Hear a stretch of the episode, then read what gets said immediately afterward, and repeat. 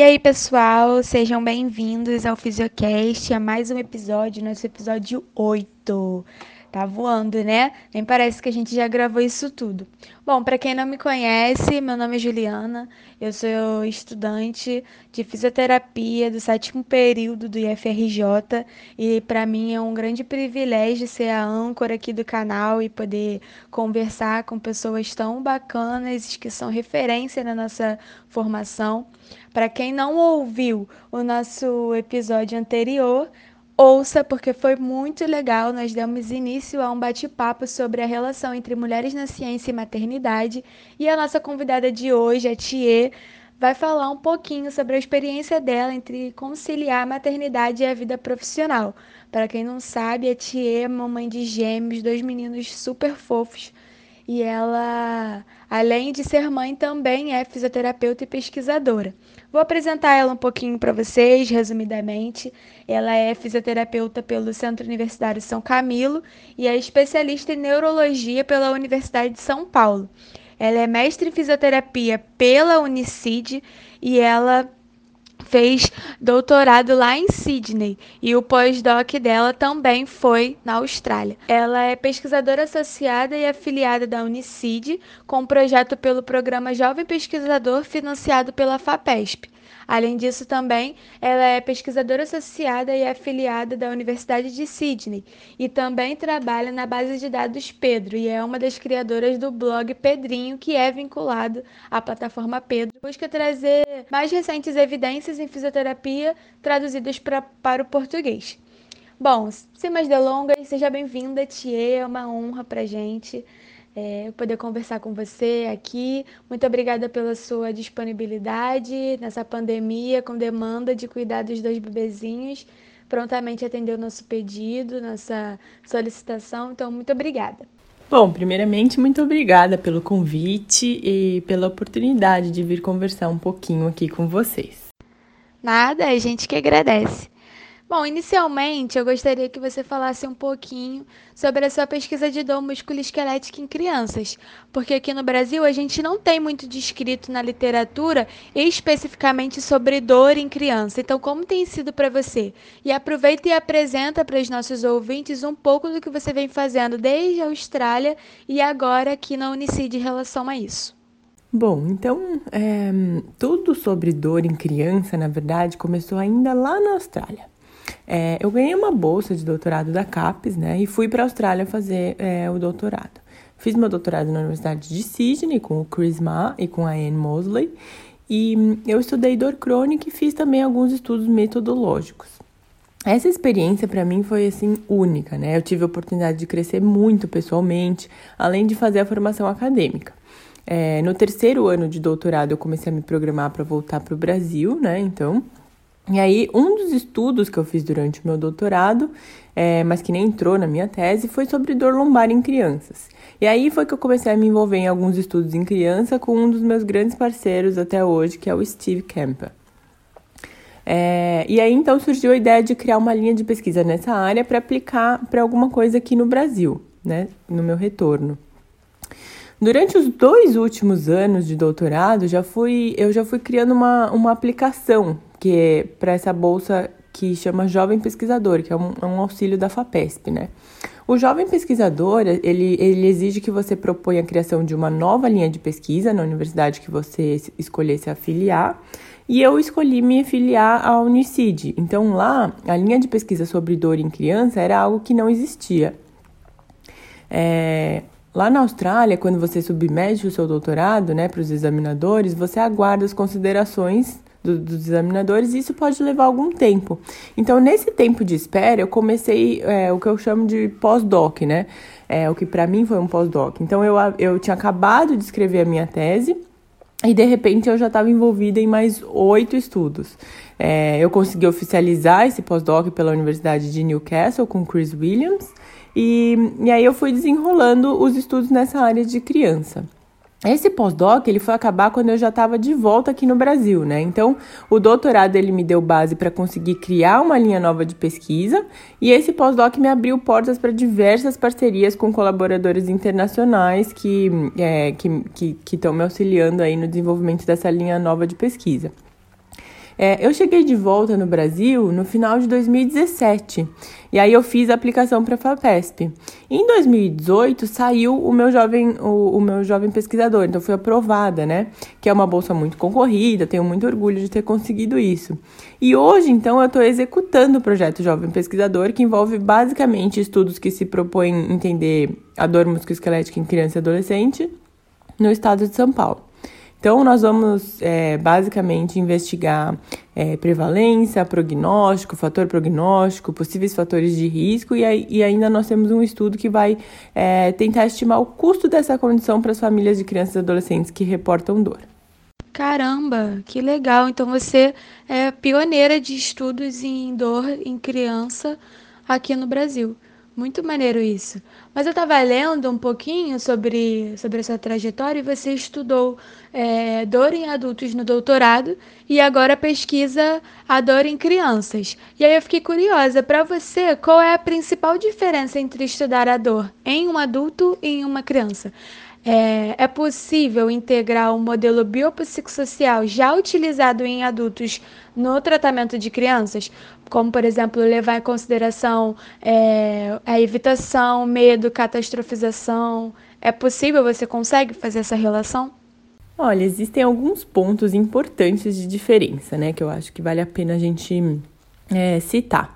Na pesquisa, por muito tempo a gente tratou as crianças e os adolescentes com dor baseado no que a gente fazia com adultos, ou seja, a gente entendia que a criança era como se fosse um adulto pequeno. Mas a gente sabe que na prática isso é bem diferente, né? Hoje é, existe esse conceito da dor musculoesquelética crônica do adulto através do modelo biopsicossocial, por exemplo, e então a gente entende que existem fatores biológicos, psicológicos e sociais que influenciam a dor.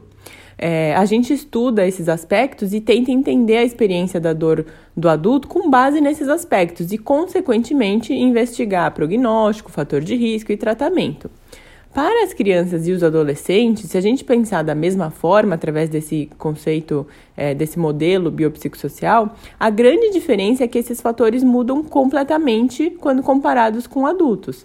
Então, a infância e a adolescência são períodos de crescimento do sistema musculoesquelético, com mudanças estruturais, biomecânicas e de controle motor muito importante para que é, essa criança e adolescente alcance a vida adulta.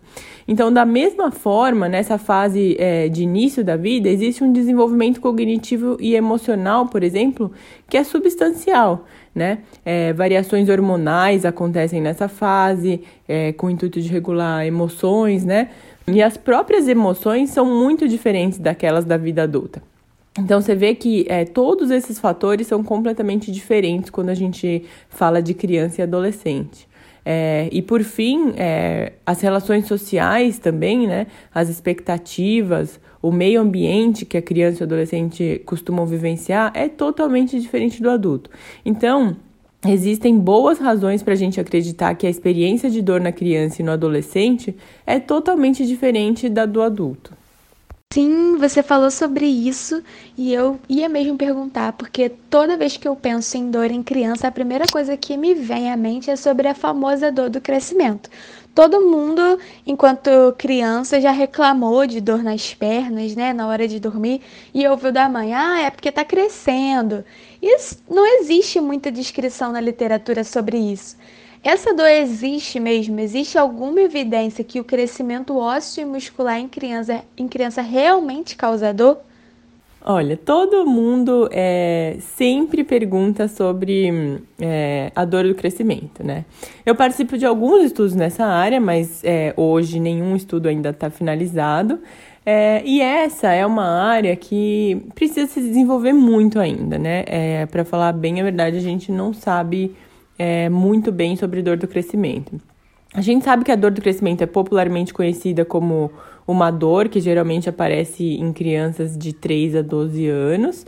Ela parece ser mais intensa à noite e na região posterior dos membros inferiores, mas apesar desse tipo de dor ter este nome, né, dor do crescimento, e ser tão falada tanto por pacientes quanto por profissionais da saúde, não existe hoje evidência científica que comprove que o crescimento gere qualquer tipo de dor. o que parece, e isso é uma especulação baseada no que eu leio, né? É que essa dor tão reportada, ela tá mais associada à sobrecarga muscular durante atividades do dia a dia da criança é, do que relacionada ao crescimento em si. Mas, de fato, essa é uma área que, como eu disse, ainda precisa crescer e se desenvolver bastante. A gente precisa entender melhor é, o que faz essas crianças se queixarem com frequência.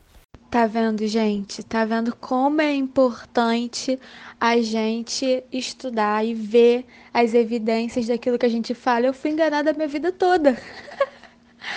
eu sou alta, eu tenho 1,70m, então a minha vida toda eu ouvi que as dores que eu sentia é porque eu estava crescendo. E olha como crescer dói, a gente acaba criando uma relação que não existe, né? Não tem evidência de que realmente seja isso. E parando para pensar, eu sempre fui uma criança muito ativa, fazia judô, fazia balé, fazia várias coisas, várias atividades na escola. E a gente acaba se apegando a, a, a conceitos, né, populares, assim, de um senso comum que não faz sentido nenhum. Mas assim, é, dando continuidade aqui ao nosso roteiro, é, a dor crônica em criança não afeta só ela, né, tia? É um efeito cascata, porque é um ser dependente, ele não tem autonomia para se cuidar, se, se, descrever a sua dor sozinho. Muitas vezes essa criança tem 3, 4 anos, não, não pode ir ao médico sozinho. Então, uma criança com dor que é impedida de ir à escola, de brincar, consequentemente envolve um adulto que precisa de deixar de fazer suas tarefas, de trabalhar, por exemplo, para cuidar dessa criança. Eu acredito que por falta dessa por causa dessa falta de autonomia, a dor na criança acaba sendo um pouco superestimada. Então, como lidar com a falta de autonomia dos menores e essa negligência, até que não é feita por mal, né? Mas acaba sendo, é, acaba sendo um fato, essa negligência é, por parte dos responsáveis. É, sim, é verdade. O impacto da, da dor na vida da criança e do adolescente, ele se estende também para a vida dos pais, né, ou dos responsáveis dessa criança e adolescente.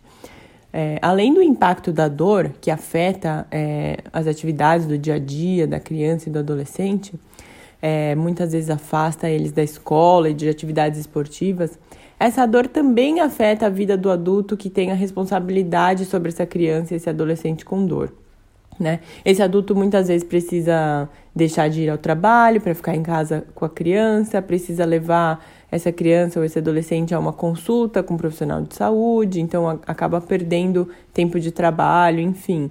Além do tempo perdido de trabalho propriamente dito, algumas dessas tarefas existem também gastos, né? Exige é, gasto por parte do, dos adultos. Então, a dor passa a ter também um impacto econômico para essas famílias, né? Que tem crianças com dor. Hoje a gente sabe que é, tem estudos que indicam que a prevalência de dor em crianças e adolescentes é subestimada pelos pais, ou seja, as crianças elas têm dor, mas os pais dizem que elas não têm. E isso é bem importante, né? Uma criança que tem dor mas não tem a sua dor reconhecida pelos próprios pais, ela passa a ter outras questões que influenciam a vida dela. Então, essa criança, quando ela vai para a escola, ela se ausenta de atividades físicas, por exemplo, por conta da dor, ela se afasta do grupo de amigos, porque ela já não está mais participando daquelas atividades. E, e, e afastar essa criança do, do grupo de amigos faz com que ela se comunique menos. Então, é uma cascata mesmo, né? É, isso traz consequências negativas para essa criança. Então, com o intuito de adquirir dados mais reais sobre a prevalência, a saída que, é, que o, o, meu grupo encontrou é, de abordar essas crianças e adolescentes é através da escola. Então, a gente tenta minimizar ao máximo a influência dos pais sobre a opinião é, da presença de dor, né? Com isso, a gente acredita que é, a gente vai conseguir coletar dados mais reais, né? É, e, e, menos subestimados pelos pais, vamos dizer assim. E então, talvez a gente consiga trazer informações mais concretas sobre é, esse tema, é, pelo menos no Brasil. Essas informações, então, elas vão precisar chegar de volta nas escolas, né, nos pais, em todos aqueles que estudam de alguma forma, é, que estão de alguma forma envolvidos com cuidados da criança e do adolescente. Então, esse é o nosso objetivo futuro é, trazer essas informações que a gente vai coletar de volta para pais, professores, é, coordenadores das escolas, e talvez esse seja o nosso grande desafio do futuro. É, como que a gente vai educar a sociedade sobre esse tema, né? É, na minha opinião, quebrar crenças de adultos é bastante complexo, né? Então eu arrisco a dizer que a gente vai ter mais sucesso se a gente tentar disseminar informa informação através das próprias crianças e dos adolescentes é, e, consequentemente, espalhar isso para os professores e, inevitavelmente, chegar, é, fazer essa informação chegar aos pais. Então, eu acho que esse é o caminho é, que tem mais chance de sucesso. Vamos ver, espero é, que no futuro eu possa vir contar para vocês sobre isso. Quando eu estava estudando é, para fazer, esse, fazer o roteiro, né, para poder a gente gravar, eu fiquei pensando muito como a gente é, pelo menos eu, né, diminuo e, e subestimo mesmo essas reclamações. É, eu tenho três sobrinhos, três são três crianças, e muitas vezes eles reclamam: ah, tia, tô com dor de cabeça, ah, não, não posso levantar agora porque meu pé tá doendo. E eu logo acho que é manha, né? Fala, ah, não tá doendo nada, ah, só que assim, quando fazem isso com a gente, né? A gente fala, ah, hoje eu não vou poder trabalhar, hoje eu não vou poder assistir aula porque eu tô com dor de cabeça. E alguém é, responde dessa, dessa maneira, tipo, ah, não tá nada, você tá fingindo, a gente se ofende, porque a gente sabe do que a gente tá sentindo. Só que muitas vezes, enquanto adultos, a gente é, reproduz esse comportamento com as crianças como se elas não tivessem a capacidade, né, de sentir dor. É, é muito, é muito confrontante ouvir sobre isso, porque eu parei para pensar e muitas vezes eu sou uma reprodutora desse comportamento de subestimar a dor que as crianças sentem, é, as reclamações, enfim, é por achar que é mãe, é mentira, é desculpa para não ir para a escola. E realmente, eu acho que você falou sobre isso de crença em adulto. E quebrar isso é muito difícil. Como eu falei anteriormente, eu cresci ouvindo que eu estava sentindo dor porque eu estava crescendo. E é uma coisa que meus avós, meus pais, enfim, acreditam. E interromper isso, é, esse, esse pensamento que vem sendo reproduzido há muitos anos, é muito difícil. Mas quando você falou de criança, eu também fiquei pensando numa, numa questão que é sobre mochila, o uso de mochila, né? Porque já foi comprovado que o uso de mochila pesada, por exemplo, não é um fator de risco claro para dor lombar em criança e adolescente. E eu queria, e eu sei que você já estudou sobre isso, então eu queria que você falasse um pouquinho pra gente sobre os fatores de risco, tratamento, prognóstico de lombalgia em criança, já que a gente costuma relacionar é, há fatores errados, né? há fatores que não existem evidência de que realmente potencializam ou desencadeiam é, dor lombar em crianças. Pois é, exatamente. O peso da mochila é, parece ser mais uma crença da nossa sociedade, né? E que de fato precisa ser quebrado. Em um dos estudos do meu pós-doc, a gente fez uma revisão sistemática para investigar é, a mochila da escola como um fator de risco para dor lombar em crianças e adolescentes. Então, a gente analisou dados de quase 60 mil crianças e adolescentes, a gente incluiu mais de 60 estudos. E a gente chegou à conclusão que existem pouquíssimos estudos que de fato poderiam fazer uma inferência sobre fatores de risco, né? O que acontece é que a maioria dos estudos faz essa inferência, mas metodologicamente dizendo, eles não poderiam fazer.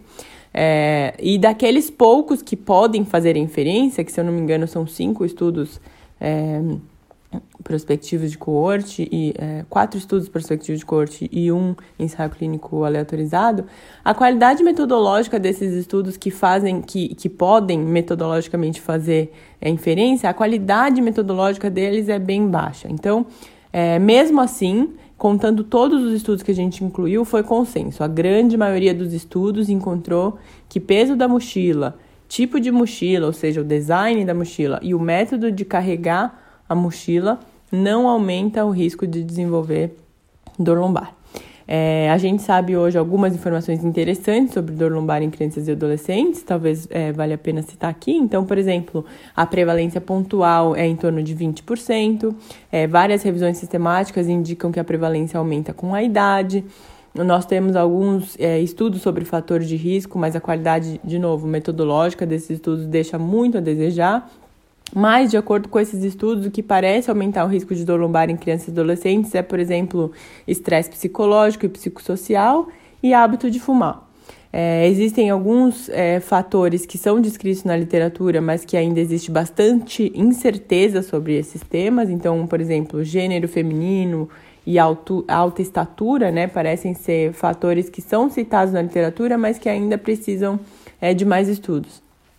E existem também aqueles fatores que já foram descartados, ou seja, não aumentam o risco de lombar em crianças e adolescentes é, e já foram muito discutidos, que são eles fraqueza muscular, postura e fatores de é, fator físico, como por exemplo é, hipermobilidade, é, etc. Então, sobre é, prognóstico e fatores prognósticos, por exemplo, existem pouquíssimos estudos nessa área. Existe uma revisão sistemática que eu me lembre de cabeça agora sobre o tema, é, que incluiu quatro estudos, e os autores falam que é, é incerto, né? A conclusão deles é que é incerto que fatores como gênero, altos níveis de incapacidade e IMC possam influenciar no prognóstico, ou seja, no curso clínico da dor lombar é, em crianças e adolescentes. Mas é, de novo, a qualidade de evidência para esses achados é baixa. Ou seja, a gente sabe muito, muito, muito pouco sobre o prognóstico, por exemplo, da dor lombar na população de crianças e adolescentes. Portanto, é muito complicado fazer qualquer conclusão sobre esse tópico ainda é, hoje. Sobre os estudos que investigaram intervenção de tratamento, por exemplo, para dor lombar em criança e adolescente, é, eles encontraram que intervenções que incluem condicionamento físico, exercício e educação é, educação da dor, né, parecem ser é, efetivo para reduzir dor lombar em crianças e adolescentes, mas ainda também faltam é, estudos nessa área. Caramba, é muito interessante como que, assim como nos adultos, os fatores é, psicossociais estão aí na linha de frente dos potencializadores da apresentação de dor, né? É, coisas que a gente nunca poderia imaginar. Estresse psicológico e hábito de fumar como fator de risco para lombalgia. E a gente fica, mais uma vez, se prendendo a coisas que já existem evidência de que não, não, não tem nenhuma interferência. O uso de mochila, postura, é, prática excessiva de esporte, enfim. Aí, mais uma vez, eu enfatizo a importância da gente estar de olho nas é, revisões sistemáticas, atento às publicações, aquilo que tem sido comprovado, para até nós, enquanto fisioterapeutas, não falarmos de uma coisa que não é verdade, né? Não, não, não passar informações que, que não passam de, de, de senso comum, de, de cultura, de uma, de uma reprodução de discurso de mãe, vó, que cresceram reproduzindo e é, ouvindo isso e agora reproduzem. Bom, mas Tchê, é, saindo um pouco dessa área de, de pesquisa, eu queria que a gente entrasse agora num assunto que é um pouco mais pessoal, porque pesquisando um pouco né, sobre a sua trajetória na fisioterapia, a gente se deparou com uma diversidade de assuntos muito grande. Você escreveu seu TCC sobre sinergismo muscular, depois se especializou em disfunções neurológicas. No mestrado, você voltou para a musculoesquelética, analisando lesões relacionadas à corrida. No doutorado, você se manteve na musculoesquelética, mas agora focada em dor lombar não específica. E agora, além de ser pesquisadora, você está na área é, de tecnologia, é, né, de base de dados. A forma como você conduziu sua formação foi proposital? É, você sempre teve essa curiosidade de saber de tudo um pouco? Porque, porque eu estou perguntando isso? Porque eu tenho muitas colegas de faculdade que não, que não conseguem, hoje no sétimo período, direcionar a sua formação para uma área específica, porque elas se interessam por mais de uma ou por não ter nenhuma, nenhum amor especial por uma área. Então, elas acabam é, considerando atuar um pouco em todas elas. Então, eu queria saber um pouco é, como foi para você essa questão. Olha, da mesma forma que a minha inserção na pesquisa não foi exatamente proposital, vamos dizer assim, a minha formação também não foi exatamente proposital.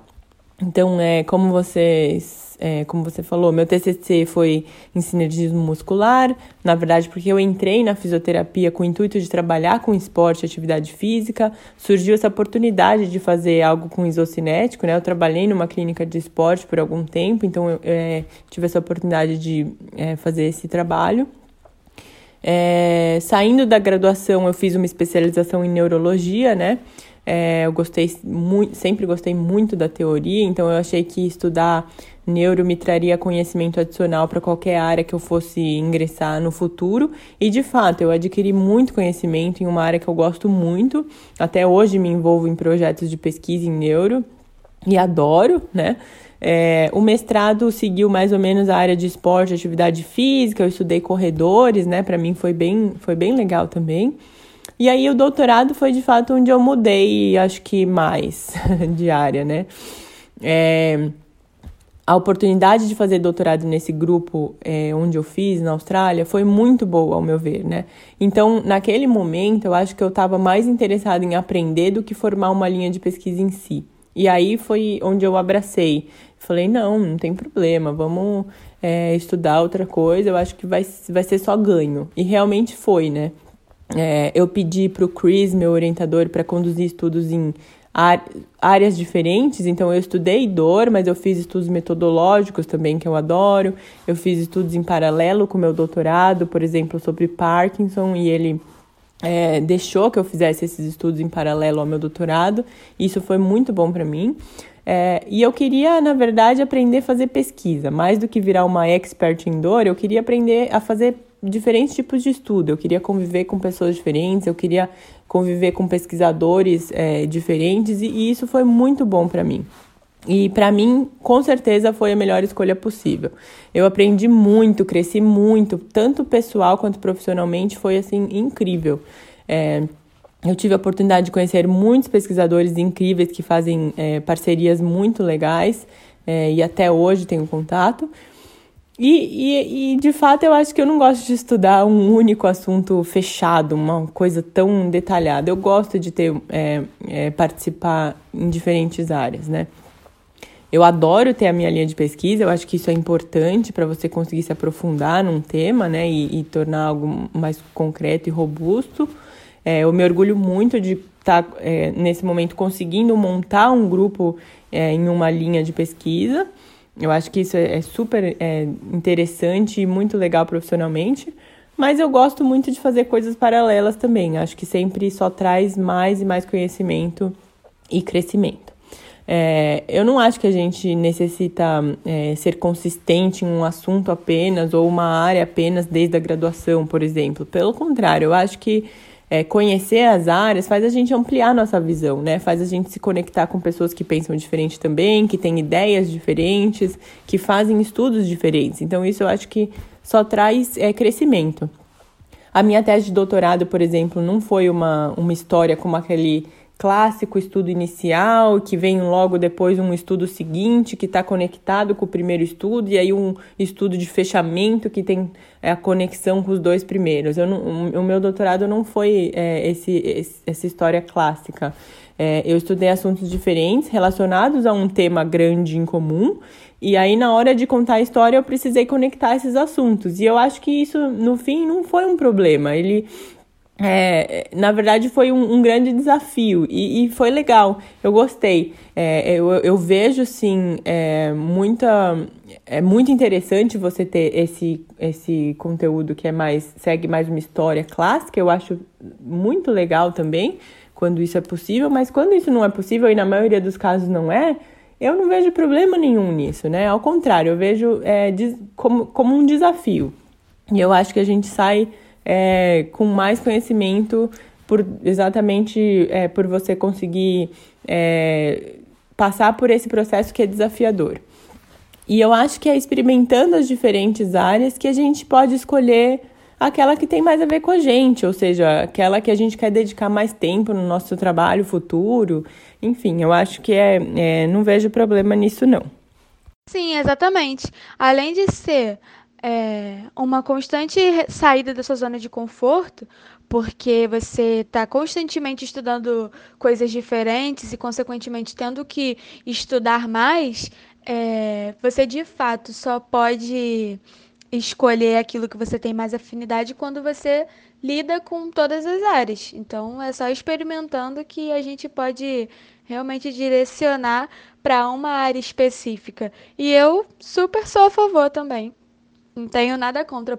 É, embora eu tenha, eu tenha mais afinidade com a área da neuro, eu acredito que eu de fato só vou poder é, me jul, é, julgar, né, que eu não sirvo, por exemplo, para ortopedia quando eu passar por uma experiência, por um estágio, no caso, né, na área de ortopedia. Então, é, é muito legal a gente não, não fechar, né? Não se fechar para nenhuma área, porque a gente nunca sabe. De repente acontece alguma coisa que a gente faz a gente se apaixonar pela área, aquela que a gente julgava não ter afinidade nenhuma.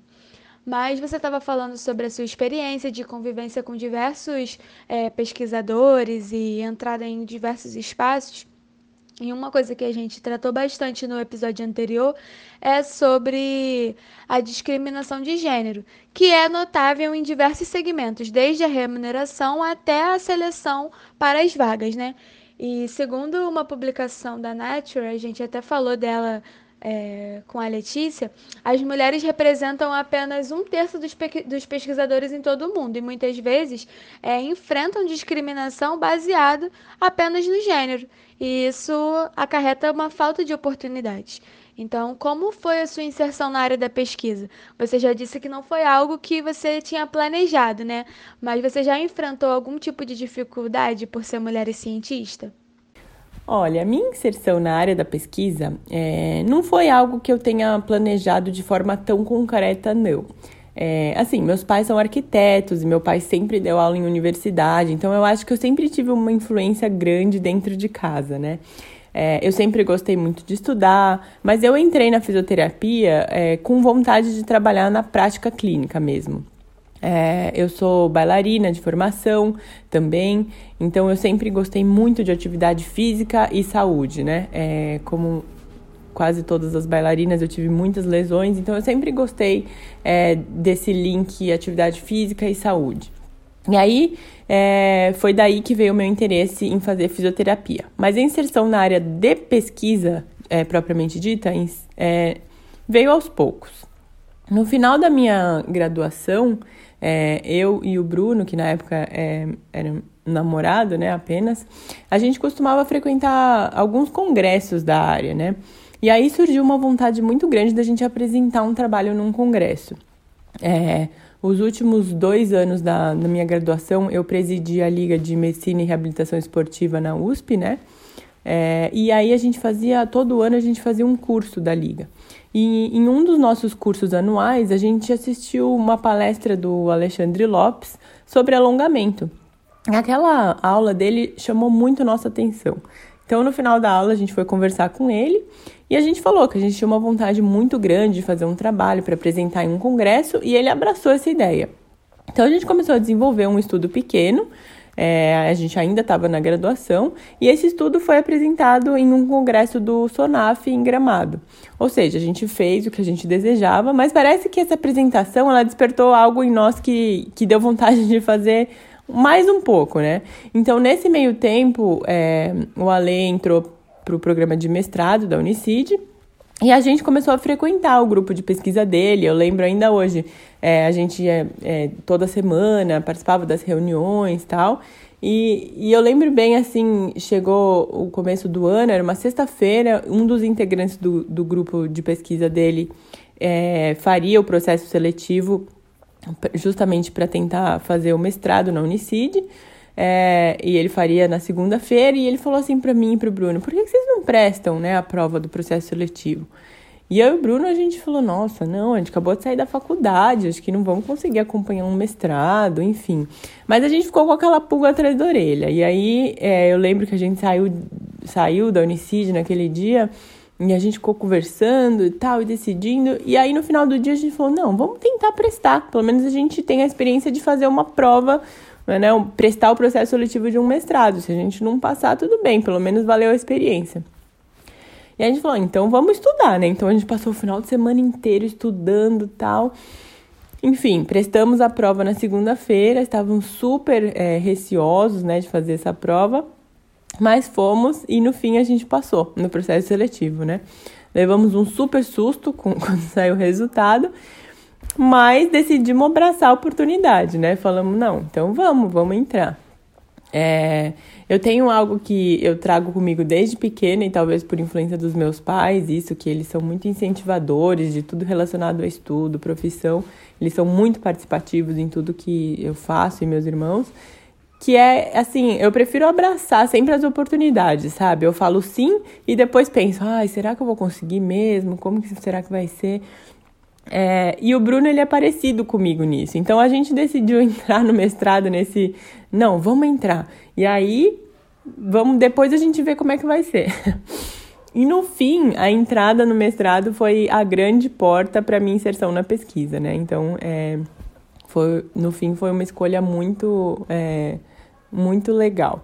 É, a, a, entrada no mestrado ela me despertou um interesse muito grande, me abriu uma porta muito grande para fazer doutorado no exterior, né? É, lá na Austrália eu tive a sorte de fazer meu doutorado em um dos melhores grupos de pesquisa de fisioterapia no mundo e a minha experiência lá não poderia ter sido melhor. Então, assim, é, eu acho que a minha inserção na pesquisa foi uma cascata de oportunidades que eu mergulhei de cabeça e eu sempre tive muita sorte de ter é, pesquisadores e profissionais muito influentes é, e que, na sua maioria, estimulam muito a presença feminina na ciência. Né? Então, eu, eu me considero uma pessoa de sorte por isso. Lá na Austrália, é, a luta pela igualdade de gêneros é muito forte, é muito presente em todos os ambientes, então é, você vê isso na prática, isso é muito legal. E mais uma vez, então, eu me considero uma pessoa de sorte por poder é, ter vivenciado isso de perto, né? É, eu, eu, não, eu não sinto que isso acontece tão enfaticamente ainda aqui no Brasil. É, e de fato eu não vou mentir, é, eu já passei sim por dificuldades por ser mulher. É, não é fácil, é, traz um sentimento assim de revolta muito grande. É, mas eu acho que se eu fizer um balanço até hoje, profissionalmente e pessoalmente, eu acho que com certeza eu tive muito mais apoio do que dificuldades. Foram poucos momentos, o que não os torna menos importantes de forma alguma, mas fazem, é, eu acho que esses momentos fazem a gente querer dar a volta por cima e sair melhor. Pelo menos essa, essa é a forma que eu penso, né? A gente precisa de fato aprender com a fraqueza das outras pessoas, porque eu acho que para mim, é, as pessoas que ainda praticam desigualdade de gêneros e qualquer tipo de desigualdade de fato em 2020 ainda, é porque elas têm uma fraqueza, né? Então a gente precisa aprender com a fraqueza deles e tornar e, e nos tornar mais fortes. Só assim eu acho que a gente vai é, conseguir de fato mudar. Muito interessante a forma como, como você falou e eu, particularmente, gosto muito de conduzir as entrevistas porque eu tenho a oportunidade de ouvir diversos relatos, né? É, a gente conversou com a Letícia, a gente agora está conversando com você, então as suas experiências foram diferentes da de, das dela em relação a isso, e a gente vê que não tem uma regra, não é uma coisa que, que que acontece igual com todo mundo. Você teve menos experiências, talvez ela teve mais. Quando a gente falou de mulheres no esporte, foi assim também. A, a Caterine passou por situações diferentes da Natália Bittencourt. Então não, não existe uma regra quanto à proporção que isso chega até nós enquanto mulheres. Mas a regra é que isso de alguma forma chega às vezes de uma, numa situação maior, mais potencializada, às vezes numa situação de microagressão, como a Letícia contou. Então, para você que está nos ouvindo e não ouviu o episódio anterior, ouça, porque foi muito legal. É... E não, é, não, não tem, não, não vai ser igual com todo mundo. A, a, infelizmente, enquanto mulheres e, e pesquisadoras e fisioterapeutas, o fato é que nós temos que estar, infelizmente, preparadas para quando isso acontecer, porque de fato existe essa, essa fraqueza né, por parte dos homens e até de algumas mulheres que inconscientemente reproduzem esse tipo de comportamento. Mas uma coisa que você falou e que é consenso, todo mundo é, com, fala quando a gente toca nesse assunto, todas as mulheres né, profissionais que a gente entrevista, que é sobre como o Brasil ainda está é, atrás em relação na, a essa luta, né? Como a gente ainda precisa caminhar é, um pouco para chegar é, no nível dos Estados Unidos, da Austrália, por exemplo, em relação à luta por essa equidade. E é isso, eu acho que eu me sinto muito sortuda, privilegiada por ter mulheres é, como você, como a Letícia, como a Natália, como a Caterine, que foram desbravadoras na, na nossa profissão, é, se mantendo firmes mesmo diante dessas dificuldades. Mas é uma coisa que, que mesmo que a gente tenha essa consciência de luta, é algo que, que nos persegue, vamos dizer assim, né? Porque, de fato, como eu falei, acontece. Então, quando estudantes como eu, que sonham em trilhar o caminho da ciência e também sonham em serem mães, pensam sobre isso, sobre essas dificuldades, né? A pergunta que nos ocorre de imediato é quando? Quando quando é o, qual é o momento certo? Você acredita nisso? Que tem um momento certo na carreira ou uma idade certa para ter filhos? Porque a gente sabe que é difícil ser pesquisadora aqui no Brasil, é difícil ser mulher no Brasil e é difícil ser mãe no Brasil. Imagina ser mulher pesquisadora e mãe. Então, você direcionou a sua carreira para ter os meninos em um momento específico? Essa é a pergunta de um milhão de dólares, né? É, eu sempre achei que não existe um momento perfeito para ter filhos, né? Mas depois que eu tive os gêmeos, eu acho que isso ficou ainda mais claro para mim. Assim, a gente tem uma capacidade de se adaptar ao novo. E isso é muito incrível, né? Eu acho que existem sim momentos que podem ser mais complicados e momentos que podem ser menos complicados, porque ter filho de fato é algo que vai mudar completamente sua vida, independente do momento. É, você pode se preparar 100%, mas na hora que você tiver, de fato, os filhos, é, isso vai, vai trazer uma mudança na sua vida é, muito grande. É, eu acho que o momento certo, na verdade, depende muito do caminho que a gente escolhe e da situação que cada um está vivendo. É, eu, por exemplo, fiz tudo muito seguido, né? Então, eu saí da faculdade, eu já estava trabalhando como físico, numa, como físico numa clínica de esporte, Aí eu decidi entrar na especialização é, e um mês depois de me matricular nessa especialização, eu decidi prestar o processo seletivo do mestrado, passei, me matriculei no mestrado, então eu fiz os dois é, simultaneamente e trabalhava, então assim, foi uma, uma correria. Quando eu defendi meu mestrado, eu já estava com uma aplicação submetida com pedido de bolsa para fazer doutorado no exterior. Então, de novo, foi tudo muito seguido. E aí eu é, casei, mudei de país em 20 dias, foi assim, uma, uma correria muito grande. Eu fiz tudo muito seguidinho mesmo, né? E o doutorado foi um turbilhão de coisas novas, né? Então eu cheguei na Austrália, eu tinha um idioma para aprender, uma casa para montar, um marido para morar junto, uma cidade, um povo para conhecer e um orientador que estava me esperando para fazer um doutorado. Então foi assim, foi uma loucura desde o final da graduação até o doutorado. Foram é, muitas experiências e uma seguida da outra. É, com certeza o doutorado foi a experiência mais incrível da minha vida, mas de fato, demora um certo tempo até você se adaptar em um outro país, até você né, é, se sentir confortável com a língua. No meu caso, por exemplo, demorou bastante. É, então, quando foi chegando no final do doutorado, eu achei que poderia ser um momento bom. É, poderia ser um momento bom porque a gente estava voltando para o Brasil, é, seria um novo momento de transição, querendo ou não, né? Porque você, depois de quatro anos, você já está bem adaptado também ao, ao outro país, então seria um momento de transição. A gente precisaria de um novo tempo para se readaptar aqui no Brasil, né? Para a gente se ajeitar aqui no Brasil. E aí, quando a gente começou que poderia ser um bom momento, eu engravidei. e de gêmeos. Então, foi super rápido também.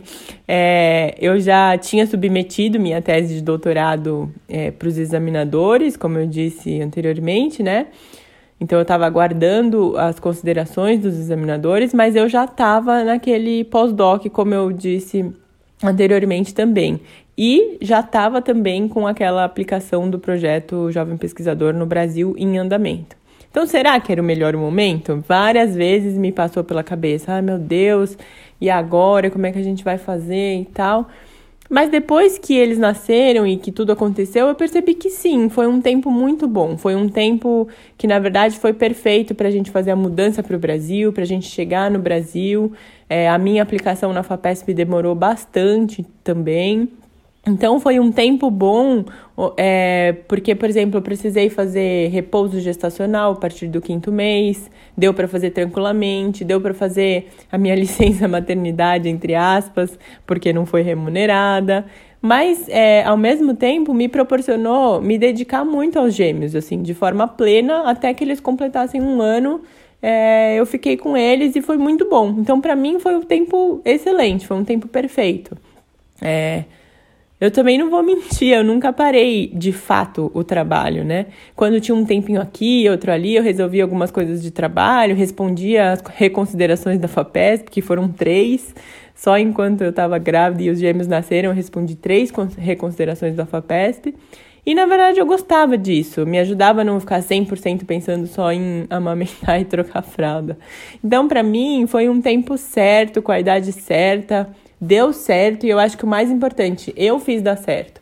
Então, é, eu acho que não existe o momento perfeito, o momento correto. Depende muito, de novo, como eu disse, do que a gente está é, tá vivendo e a gente se adapta. Isso é o mais incrível. Caramba, eu tô de boca aberta aqui, sem palavras. E olha que isso é difícil porque eu falo muito. Mas que turbilhão, né, de coisas já estava ter, terminando terminou o doutorado, estava esperando as considerações dos examinadores, ao mesmo tempo já estava no pós-doutorado, mudando de país e de fato se a, eu né, tivesse que analisar friamente, eu ia falar que não, não era o momento certo, mas como você disse, né, não, não tem muito isso e a gente se adapta, então eu tiro meu chapéu como tem o ditado popular, né? Para você, porque é um desafio tanto conciliar todas essas coisas e você conseguiu com maestria. É, a gente fica pensando, né? Porque ser mãe, conciliar a família com carreira requer muito esforço, é, muitas renúncias. E você teve ainda uma experiência em dobro, né? Mãe de gêmeos, num momento que, como você disse, você estava retornando da Austrália para o Brasil com uma pesquisa em andamento escrevendo reconsiderações do projeto, que é uma coisa que é estressante. Então, a, a maternidade é, impactou a sua carreira, né? Como? Como foi isso? Como você analisa é, essa relação? Olha, eu sempre quis ser mãe, né? Era um sonho meu. De gêmeos, então, nossa, foi o melhor presente que podia acontecer para mim.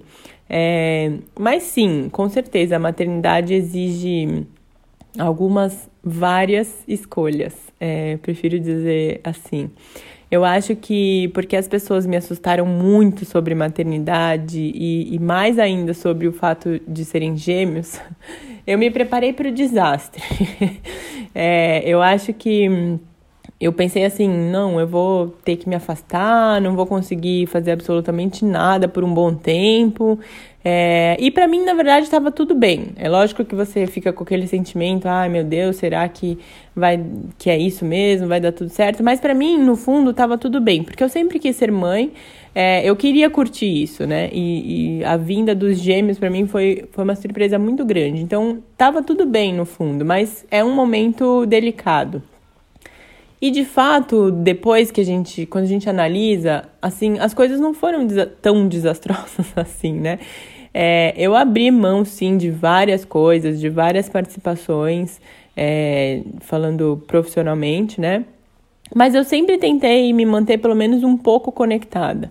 Eu acho que pelo fato do Bruno estar tá na mesma área que eu, por ele continuar o trabalho, ele estava sempre participando de muitas coisas. Isso, em alguns momentos, me fazia sentir uma vontade de participar também. É, mas justamente por ele estar tá, é, participando de tudo e, e, e continuando a, a, é, o trabalho profissional dele, eu participava de forma indireta, porque ele compartilhava comigo os acontecimentos, então era, um, era uma forma também de eu não estar 100% por fora. Então eu acho que é, não foi sofrido para mim, de forma alguma. É, mas se a pergunta é sobre impacto, é sim, com certeza é, a maternidade impacta a nossa carreira. Eu acho que não tem como não impactar, né, ao meu ver. Eu tenho consciência desse impacto no sentido, por exemplo, de produtividade, é, mas eu vejo esse impacto como algo que não vai de forma alguma prejudicar a minha carreira. Muito pelo contrário, eu acho que esse impacto, na verdade, ele me trouxe tantos outros ganhos que no final o balanço é positivo. Então eu não vejo como é, uma coisa ruim de jeito nenhum. Muito pelo contrário. É, o mais difícil para mim, eu acho que foi enxergar o momento de dizer, ok, agora eu preciso começar a voltar um pouco mais o meu olhar para minha carreira profissional. E isso não significa deixar a maternidade de forma alguma, mas significa entender que chegou um momento que os bebês cresceram um pouco, que é, eles têm a possibilidade de estar tá bem cuidado, mas não exatamente necessitam ficar 100% do tempo comigo. E perceber que isso seria bom para eles e para mim também, né? Então, esse eu acho que foi o momento mais difícil até agora da, da maternidade. É, aquele momento que você já quer voltar para o trabalho, né? Que você já ficou um tempo, vamos dizer assim, afastada, mas que você não quer também perder a, nada da maternidade, né? Parece uma loucura dizer isso, essa contradição, mas é, eu acho que é uma coisa comum que acontece com as mães e eu passei por isso também. Para mim, acho que foi o momento mais difícil. Mas, de novo, rapidamente eu já estava inserida, envolvida novamente nos projetos que eu tinha me afastado temporariamente. Obviamente que não com a mesma velocidade que eu trabalhava antes, mas eu já estava em contato com o que antes eu já eu, eu fiquei distante. E assim, né? Hoje os meninos têm só dois anos, então é, isso é muito recente, né? Isso tudo que eu estou contando. É, hoje, por exemplo, a gente está no meio da pandemia, então hoje, de fato, tô só eu, o Bruno, eles em casa, a gente tenta entreter é, eles de alguma forma e trabalhar nas horas vagas, o meu brinco, né? Então, é, ainda hoje, eu acho que na verdade para sempre, a maternidade vai impactar nas nossas vidas e carreiras profissionais. Cada idade do filho vai impactar de uma forma diferente, mas impacta. E a gente, na verdade, segue feliz, né? Porque a gente escolheu viver isso. Então eu acho que é um impacto, é falar sobre uma coisa delicada, mas no fundo é, o coração tá quente, porque você é, decidiu é, ter filhos e você quer muito viver aquilo. Então é uma. É até meio contraditório, mas eu acho que é uma coisa que é assim, que acontece mesmo. É, eles são, nossa, uma a forma pura da alegria. Então a gente tem consciência do impacto na carreira, mas ao mesmo tempo a gente tem consciência do privilégio de poder ver eles crescer é, do nosso lado. Então isso eu acho que não tem preço. É o tempo inteiro a gente fazendo esse balanço da contradição, né? E eu acho que enquanto valer a pena ver é, eles crescerem e, e, e em contrapartida a gente crescer um pouco menos profissionalmente, e eu acho que vale a pena pelo menos por enquanto, é, a gente vai mantendo esse equilíbrio, né? Então eu acho que a gente se doa um pouco profissionalmente, mas por, um, por uma causa muito, muito nobre. É, e aí eu acho que eu, é, eu acho que é aquilo. Eu, Thier, né? Eu não quero ser a maior nem a melhor pesquisadora do planeta. Eu quero ser, sim, uma boa profissional, eu quero colaborar com a ciência é, do Brasil e global, eu quero ter impacto na ciência, mas, mas também eu quero ter uma família feliz, porque eu acho que o meu dia a dia, a minha vida é do lado deles. E eles, na verdade, me, me, me dão a base para ser uma boa pessoa, para ser uma pessoa melhor, para ser uma profissional melhor. É, então eu acho que a gente tem que conseguir conciliar isso de fato. Isso é o mais importante. Ai, que fofo. Meu Deus, dá até vontade de ter um filho agora.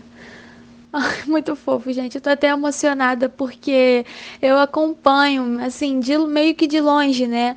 É, a vida de. Eu tenho professoras que são mães e são pesquisadoras lá no IFRJ.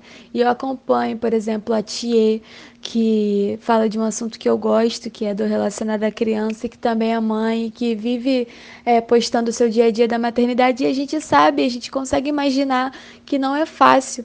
E que muitas vezes a, a ser mãe e ser cientista é uma contradição parece que não são coisas compatíveis, né? Parece que é uma loucura. Como você falou, é uma constante. É, uma constante contradição, parece. Uma coisa que eu fiquei pensando durante todos esses dias depois da entrevista com a Letícia. Gente, um parênteses aqui, tô falando muito sobre a entrevista anterior, porque realmente foi algo muito especial. Então ouçam a entrevista com a Letícia, tá tão legal, foi tão legal quanto tá sendo essa é, com a Tia, talvez porque esse assunto seja muito importante para mim, porque eu quero muito ser mãe. Mas algo que a Letícia falou e que me marcou foi que ela ouviu isso durante a, a, a, a carreira dela e no momento que ela foi mãe. E é algo que é, ela teve que lidar, enfim, que é trabalhar como se não fosse mãe e ser mãe como se não trabalhasse, né? E isso me marcou porque realmente a gente é, vive considerando é, a ser mãe e ter uma carreira profissional bem estabelecida como algo contraditório, algo não compatível, né? E tanto ser mãe como ser cientista pode, podem ser considerados é, empregos de período integral, né? Se a gente for colocar assim. Porque ser mãe de, é, exige uma dedicação 24 horas, você não pode se anular daquilo ali, você tem as suas responsabilidades enquanto mãe, mas ser cientista, ser pesquisadora também. Então, nesse caso, essas duas coisas acabam se enfrentando, né? Porque pensar nos filhos leva tanto tempo quanto necessário para pensar nas publicações mais recentes, é, pensar em, em publicar mesmo, em se manter atualizado. Então, muitas vezes, isso se torna um ciclo de frustração e de cobrança muito grave, porque a mulher acaba se vendo numa posição de não ter tempo suficiente para os filhos, não ter tempo suficiente para se dedicar à pesquisa. No seu caso, como você disse, você teve esse tempo, né?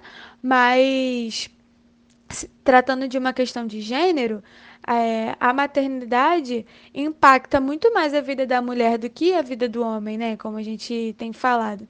Então, é, eu queria que você falasse um pouco mais pra gente o que você pensa sobre isso e como você tem pretende conduzir a sua carreira com os novos desafios da maternidade daqui para frente. Olha, sim, é, ser mãe e ser cientista, pesquisadora, né, podem ser considerados empregos de período integral, de fato. É, mas eu acho que ser pesquisador é um trabalho muito gratificante e é e um dos motivos disso, de fato, é porque você consegue na maioria das vezes fazer os seus próprios horários. Eu me considero uma pessoa super de sorte, por exemplo, por eu não ter que estar em nenhum lugar às 7 horas da manhã para bater o meu cartão, ficar até às 5, 6 horas da tarde para bater o cartão da saída. Então, eu me sinto uma pessoa muito de sorte por ter horários flexíveis. Eu tenho sim compromissos presenciais, é, mas são a minoria durante o, a minha semana, né? A maioria do meu trabalho eu posso fazer da minha casa, no horário que for mais conveniente para mim. E isso é muito incrível. Eu tenho mais flexibilidade de horários e isso me permite estar mais perto dos meninos. É claro que, de novo, a produtividade está muito longe de ser a mais alta possível, é, mas eu tenho conseguido cumprir os meus objetivos, então eu acho que isso é o mais importante. É, algumas semanas eu consigo trabalhar menos, outras semanas eu consigo trabalhar mais. Eu já tive, sim, vários episódios de frustração é, nesses últimos dois anos, principalmente nesse período de pandemia, né, que tem dificultado ainda mais o meu tempo de trabalho. É, é, mas eu tento sempre ser otimista. Eu acho que a gente tem que tirar o lado bom sempre das coisas, né? Eu sei que é um período transitório, eu sei que a gente não vai ficar para sempre nessa situação, e eu vou tirar o lado bom disso tudo. Eu vou trabalhar sim, o quanto eu puder, na verdade, é, porque me faz muito bem trabalhar e porque, no fim das contas, eu tenho um contrato com a FAPESP. mas eu vou fazer o possível, entendeu? Eu vou, principalmente durante a pandemia, eu tenho plena consciência disso. Eu vou fazer o possível, porque é, a gente tem que fazer o possível, senão a gente não fica bem com a gente mesmo e aí começam a aparecer outras consequências negativas, né? Eu vou também curtir os meninos, eu vou dar atenção para eles. É, eu sou do tipo que trabalha do lado deles. Eu fico com o computador aqui e eles ficam brincando do meu lado. Então, se eles me pedem para brincar, eu paro tudo que eu tô fazendo e vou brincar. Nem que depois isso me custe menos horas de sono para compensar o trabalho, mas eu tô pelo menos é, aproveitando eles, né? É, eu vivo pensando que eu vou morrer de saudade deles pequenininhos, então eu não posso deixar passar isso, né? Então assim eu vou levando um dia de cada vez.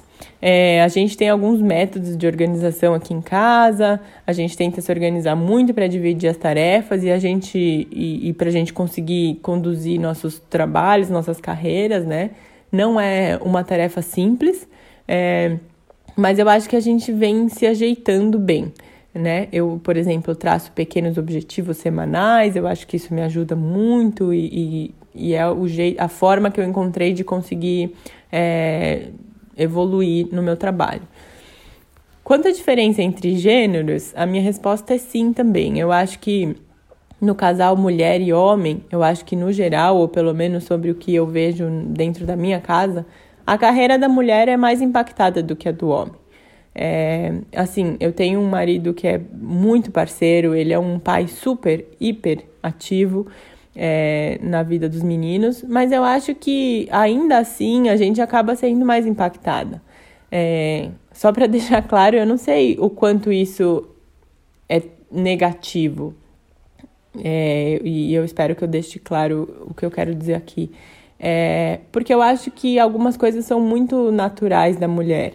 Ao mesmo tempo que a gente está atolada de coisas da maternidade, plus mil coisas da carreira, a gente está no momento mais feliz da nossa vida, né? Eu acho que a mulher, é, eu acho que mulher nenhuma deve fazer tudo sozinha, de jeito nenhum, até porque isso é impossível e não faz sentido. Mas a gente, se a gente colocar na balança, na minha opinião, na grande maioria dos casos, eu acho que as mulheres ainda acabam carregando o peso maior. É, eu luto, sim, eu luto muito pela igualdade de gêneros. Eu acho que é, pai deve ser participativo e ativo, porque isso é ser pai, isso de fato é, essa é a função. Mas eu acho também que nós mulheres temos o instinto de abraçar tudo, assim, tentar dar conta de um monte de coisa, a gente se doa em primeiro lugar e, e por qualquer coisa relacionada aos filhos e a gente se doa incondicionalmente. É, eu não estou dizendo que isso é o correto, mas eu acho que é o que acontece com mais frequência. É, não que os homens também não possam fazer isso, tá? Eu acho que existem também homens que façam isso. Mas eu acho que se a gente pesar o que acontece hoje, principalmente no Brasil, é que as mulheres fazem com mais frequência. É, pode ser que isso mude um dia, pode ser. Mas eu acho que hoje ainda é assim. E, consequentemente, a nossa carreira sofre mais do que a deles. É, eu acho que a carreira acadêmica e qualquer outra, na verdade, ela deve ser compatível com a maternidade, né? Se a gente, como sociedade, quer evoluir e procriar, a gente precisa entender que as mulheres, que já estão inseridas muito bem no mercado de trabalho há muito tempo, elas são as grandes provedoras e elas não podem perder tudo que conquistaram até agora para se afastar pra, durante a gestação. Então, eu acho que precisa ser compatível, né? Qualquer profissão precisa ser compatível com a maternidade. É, elas precisam, a gente, né, nós precisamos ter apoio e base para conseguir evoluir na carreira e, em paralelo, poder abrir as portas para a maternidade, se for uma vontade, obviamente, né. No Brasil, eu acho que eu vejo, por exemplo, muitas amigas com receio de engravidar por conta do emprego, é, mas eu, o que eu senti na Austrália é que lá fora não é mais tão assim, né? As pessoas é, não só entendem essa compatibilidade que precisa existir entre carreira e maternidade, como elas apoiam. É, lá na Austrália, por exemplo, o comum é que as pessoas, após o nascimento dos filhos, elas passam a trabalhar menos horas. E todos os, a maioria dos empregos, eles permitem isso, né? É, que você reduza suas horas de trabalho. É, e, e, isso eu não estou falando das mulheres, estou falando da família. Então, homens e mulheres, né, é, passam a trabalhar menos horas após o nascimento do, dos filhos. Então, você vê muitos dois lados fazendo essa escolha e, e, e é muito legal ver isso. Então, é muito comum lá, por exemplo, você ver os pais com crianças durante o dia na rua, porque as mães estão trabalhando. Então, é, existe uma divisão, eu acho que um pouco mais balanceada do que aqui. É, eu acho que bem lentamente isso está chegando no Brasil. É, eu acho que aos poucos a gente também está evoluindo nesse sentido, mas certamente a gente já passou do tempo de evoluir esse pensamento, né? A gente está atrasado ainda. Mas eu acho que é, uma visão otimista a gente está caminhando para a evolução, sim. Enquanto você estava falando, é, eu fiquei lembrando que quando eu estava estudando é, para fazer o roteiro, né?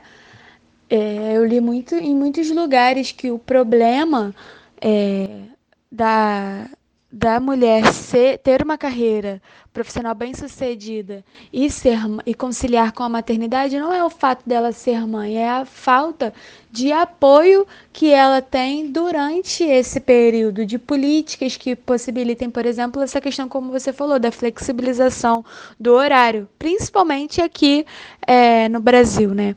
Então isso exige com que a mulher tenha que se organizar muito mais para cuidar dos filhos, no seu caso, filhos pequenos, e trabalhar. E aí, como você falou sobre o seu marido, que é super parceiro, e a gente vê que essa que a rede de apoio é fundamental para que essa mulher consiga se dedicar a essas duas coisas, né? Como é, você isso foi natural para você? Seu marido também sempre quis ser pai, e aí vocês conseguiram criar essa rede de apoio de forma funcional? Como que isso foi estabelecido? Olha, eu para falar bem a verdade, até o ano passado, a conciliação maternidade e carreira foi bem complexa. É, eu me virei nos 30 para conseguir ficar com os gêmeos o tanto que eu queria e seguir minha carreira profissional. Né? Foi um ano super, super intenso para mim mesmo. É, eu tenho sim uma rede de apoio maravilhosas, é, com famílias, amigos, eu consigo ter profissionais que me ajudam também durante a semana, mas eu também sou aquela mãe que sofre de ficar longe. Eu gosto de participar do dia a dia deles, eu gosto de estar junto com eles. É, mas, por exemplo, no início desse ano, a gente decidiu que seria a melhor saída seria colocar eles na escola, meio período, né? Assim, é, a gente teria pelo menos o meio período completo para trabalhar e o outro meio período para contar com a nossa rede de apoios. É, eles ficaram um mês na escola, que foi, na verdade, um mês de experiência, de adaptação, né? E a pandemia chegou, então não deu nem tempo de, de se adaptar a essa rotina que a gente planejou para esse ano. É, e então, se eu for descrever a minha rotina hoje, a situação é que os meninos estão em casa em tempo integral, porque eles não estão indo na escola, é, e eu e o Bruno, a gente se reveza para conseguir olhar eles e trabalhar.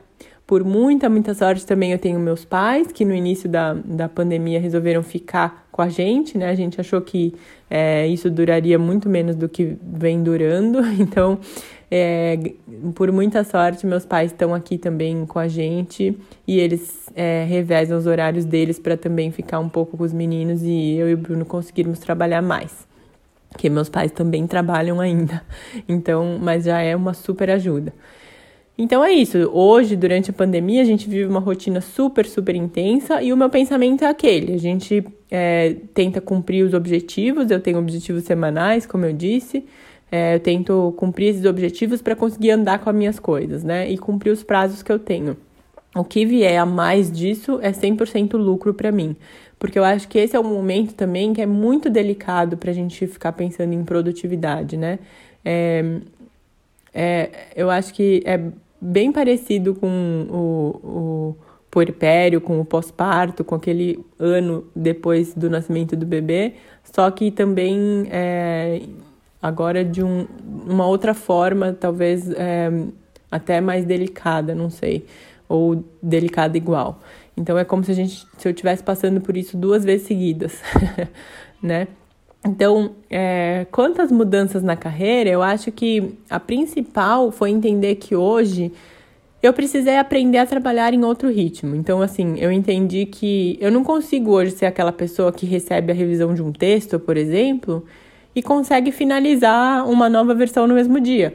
Eu trabalho com as prioridades de hoje, né? Com as prioridades dos meus alunos. Eu trabalho, eu aprendi a me organizar com as datas das tarefas que eu tenho e assim é, é que eu sigo.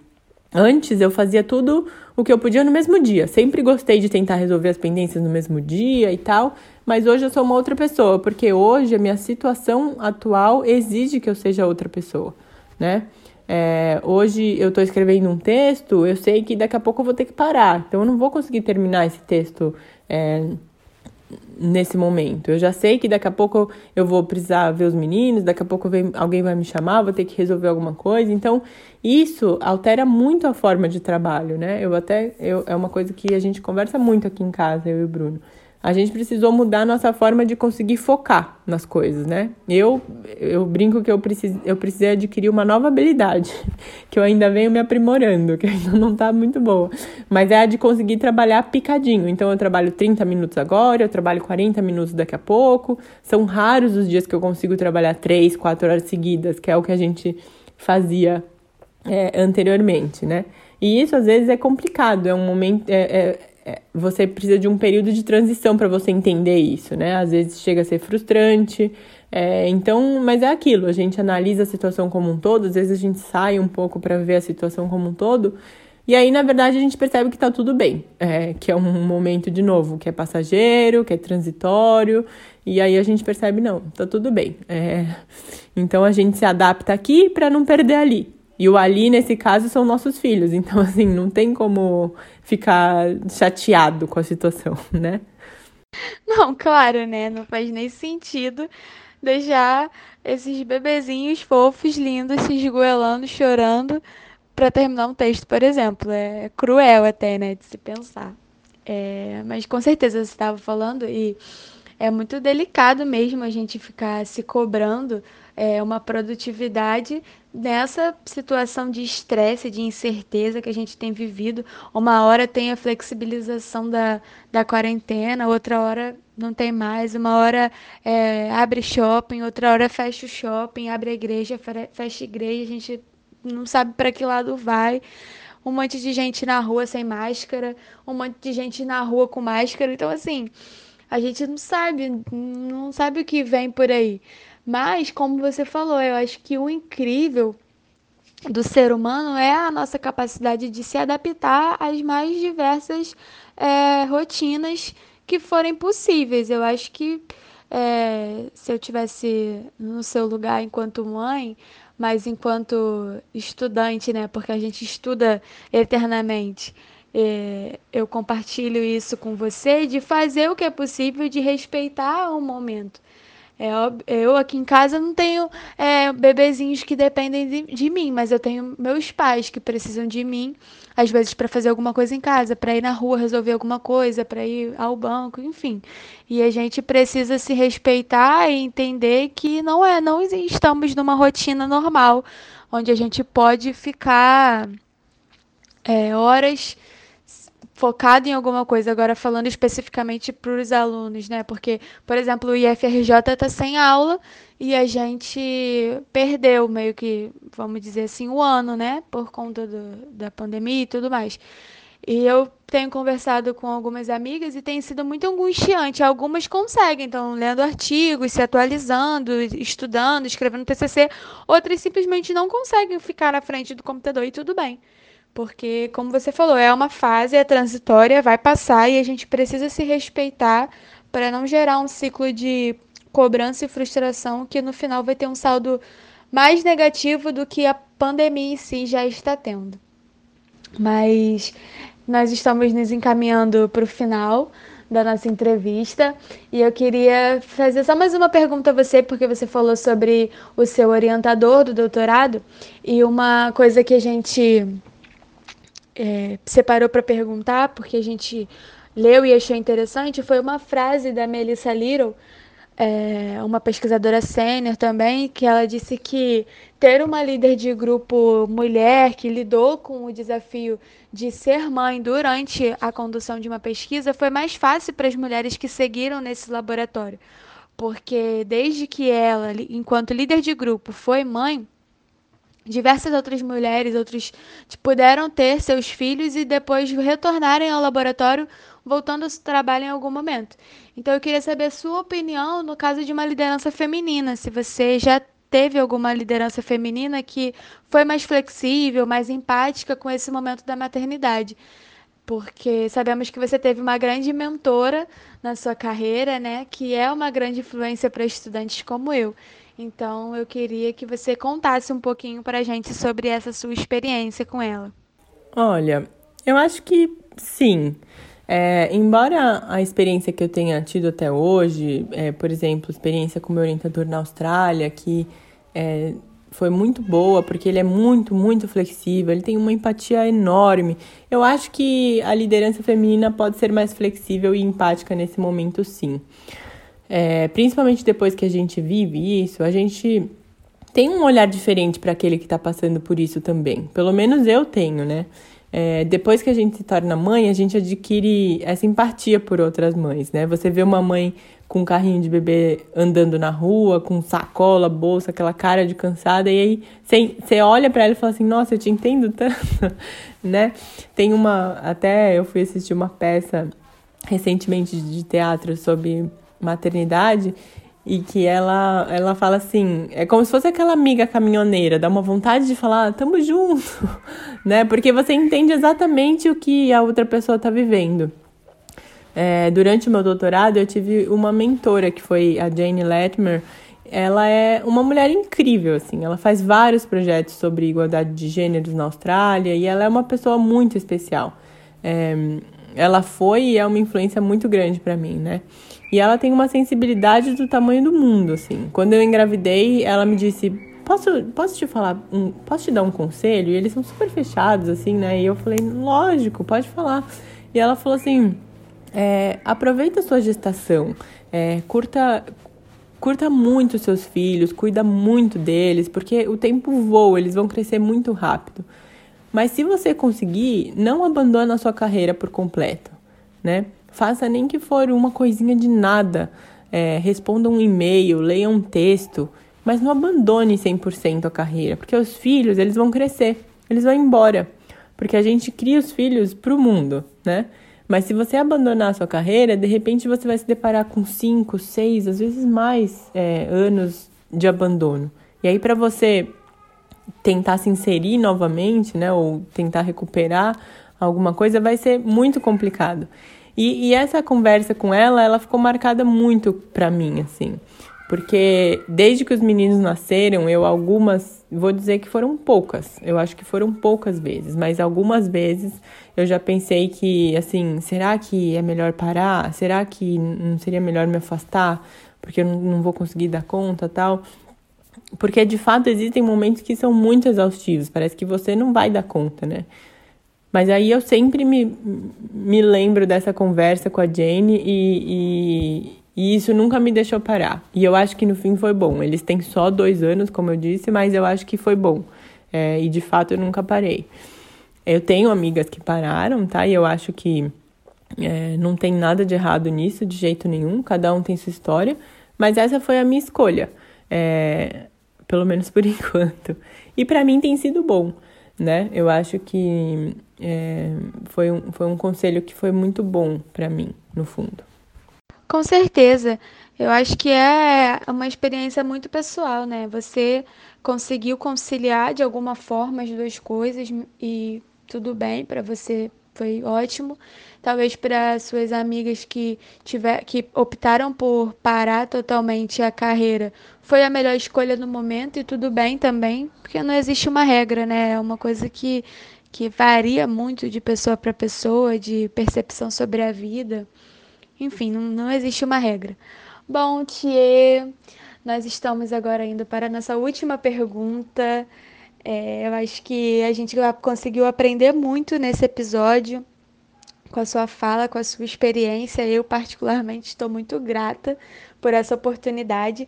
Então, eu queria que você deixasse seu recado final, se você pudesse dar algum conselho para as jovens que estão no meio acadêmico e desejam trilhar o caminho aí da pesquisa, da maternidade, qual seria? Olha, eu acho que para quem está iniciando a vida acadêmica, é, o meu maior conselho é estude, estude muito e vá em frente. Não tenha receio de mergulhar nas oportunidades que aparecerem, né? Como o Léo Costa costuma dizer, esteja sempre pronto para a oportunidade que pode aparecer. Não adianta a gente ficar esperando a oportunidade, esperando, esperando, esperando, e aí ela aparece e a gente não está pronto, a gente não está preparado, né, para enfrentar. Então, se preparem para o que pode aparecer. E quando a oportunidade bater, mergulha, vai em frente, né? É, eu acho que esse é o meu, o meu maior conselho. É, o meu sogro brinca e ele fala uma frase que eu gosto, que é, ele fala assim: a vida é uma grande festa, né? E você precisa estar preparado para quando o garçom passar com a bandeja de coxinha, você pegar a sua, porque às vezes essa bandeja só passa uma vez do seu lado. então é, eu acho que é bem isso assim. Eu acho que a gente tem que se preparar para quando a oportunidade bater. Porque às vezes a gente fica esperando a oportunidade, não, eu só preciso de uma oportunidade e tal, e a oportunidade aparece e a gente não está preparado. Então eu acho que a gente precisa estar preparado e quando a oportunidade bater, mergulha, vai em frente. É, quanto à maternidade, é, eu tenho certeza que cada um vai escolher o melhor momento, porque eu acho que realmente não existe uma fórmula certa, né? E o momento que cada um escolher certamente vai ser o melhor, porque a gente tem a capacidade de se adaptar. É, e está, na verdade, nas nossas mãos fazer daquele momento o melhor. Então, eu acho que, é, quanto a isso, cada um vai perceber o seu melhor momento, né? Definitivamente, se a maternidade for uma vontade, é, eu acho que o conselho é jamais deixem de ser pesquisadoras para serem mães e não deixem, em hipótese alguma, de serem mães para serem pesquisadoras. Eu acho que a gente tem que conciliar e é dever da sociedade nos apoiar nessa escolha. Então, eu acho que é, a gente tem que ir é, em frente nessa luta também. É, a vida acadêmica é incrível e a maternidade, então, para mim, é a prova de que a gente está nessa, nessa jornada por alguma razão. No meu caso, vezes dois. Então, é, eu acho que é, é um futuro que tem muito, muita chance de, de alegria pela frente. Tá bom? Tá ótimo. Muito bom. Muita sorte, felicidade para você, muito amor vezes dois porque dá conta de ser uma pesquisadora em excelência, conduzindo um trabalho tão incrível, importante e relevante para a nossa sociedade, e ainda dá conta dessas duas fofuras, essas bochechas lindas. Não é fácil, mas você tem conseguido e inspirado muita gente. Então, muito obrigada pela sua participação, Thier.